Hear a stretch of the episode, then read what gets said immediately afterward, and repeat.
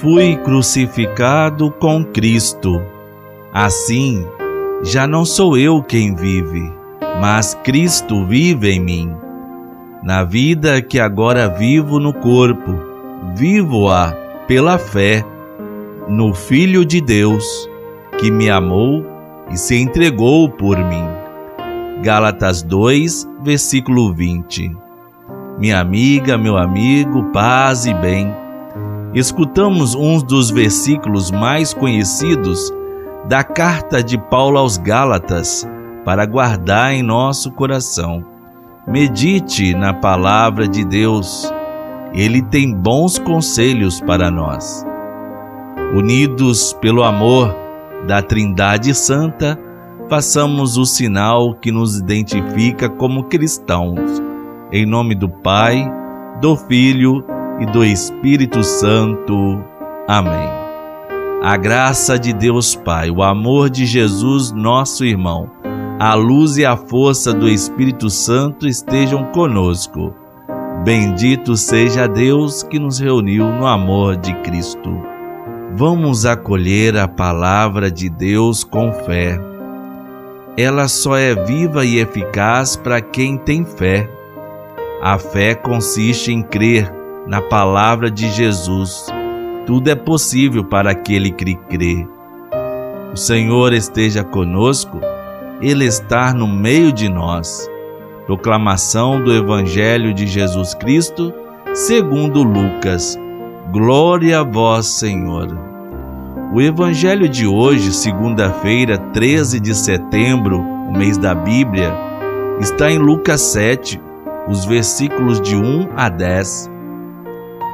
Naquele tempo, quando acabou de falar ao povo que o escutava, Jesus entrou em Cafarnaum.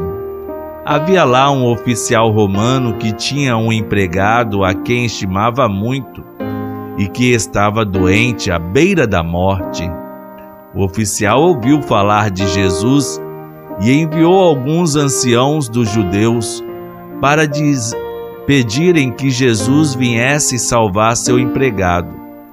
Chegando onde Jesus estava, pediram-lhe com insistência: O oficial merece que lhe faças esse favor, porque ele estima o nosso povo.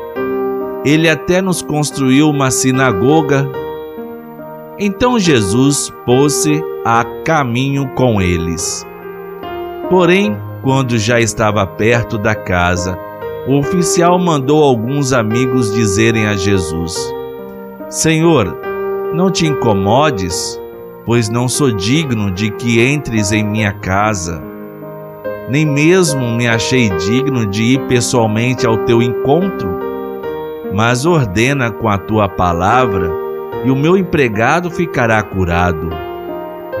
Eu também estou debaixo de autoridade, mas tenho soldados que obedecem às minhas ordens. Se ordeno a um vai, ele vai, e a outro vem, ele vem, e ao meu empregado faze isto, e ele faz. Ouvindo isso, Jesus ficou admirado.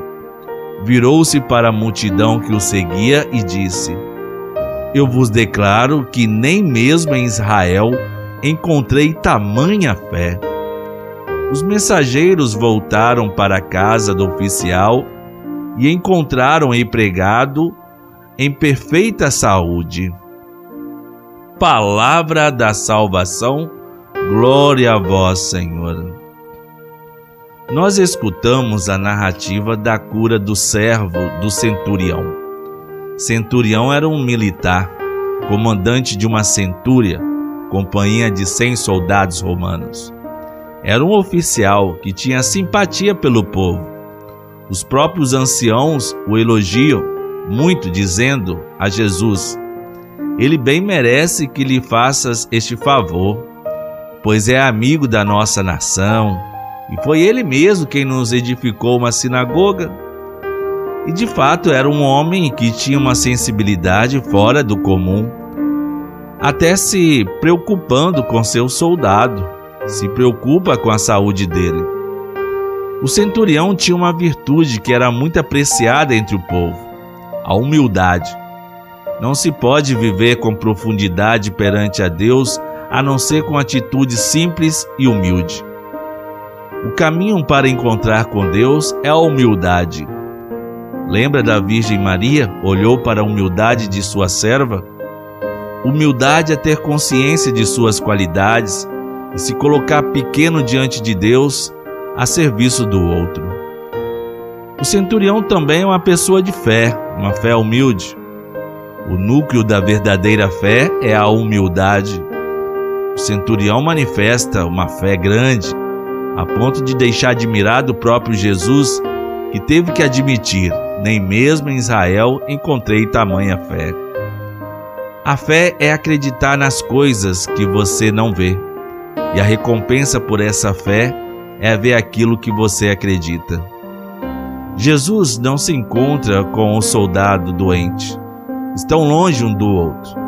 Jesus diz a sua palavra, a palavra revela todo o seu poder, é eficaz e transforma radicalmente a vida das pessoas. Quando se confia na Sua palavra, o milagre acontece. Nosso exercício de ter fé confiante na Sua palavra. Oremos. A fé precisa ser adubada, fortalecida pela oração Ó Deus, por vosso Filho Jesus, abriste as portas dos nossos corações, nos concedendo a dignidade de sermos salvos pela fé. Ajudai-nos a perseverar na escuta da vossa palavra e na oração. Por Cristo nosso Senhor. Amém. Rezemos a oração que nos congrega como filhos e filhas do mesmo Pai. Pai nosso que estais nos céus, santificado seja o vosso nome. Venha a nós o vosso reino, seja feita a vossa vontade, assim na terra como no céu. O pão nosso de cada dia nos dai hoje, perdoai-nos as nossas ofensas, assim como nós perdoamos a quem nos tem ofendido. E não nos deixeis cair em tentação, mas livrai-nos do mal, pois teu é o reino, o poder e a glória para sempre. Ensina teu povo a rezar, Maria, Mãe de Jesus, e que um dia o teu povo desperta e na certa vai ver a luz, e que um dia teu povo se anima e caminha com teu Jesus. Ave Maria, cheia de graça, o Senhor é convosco. Bendita sois vós entre as mulheres e bendito é o fruto do vosso ventre, Jesus. Santa Maria, Mãe de Deus, rogai por nós, pecadores, agora e na hora de nossa morte. Amém. Nosso auxílio está no nome do Senhor, o Deus Pai da vida que nos ensina a rezar um pelos outros, nos conceda a salvação eterna. Abençoe-nos o Deus de ternura, Pai, Filho e Espírito Santo. Amém.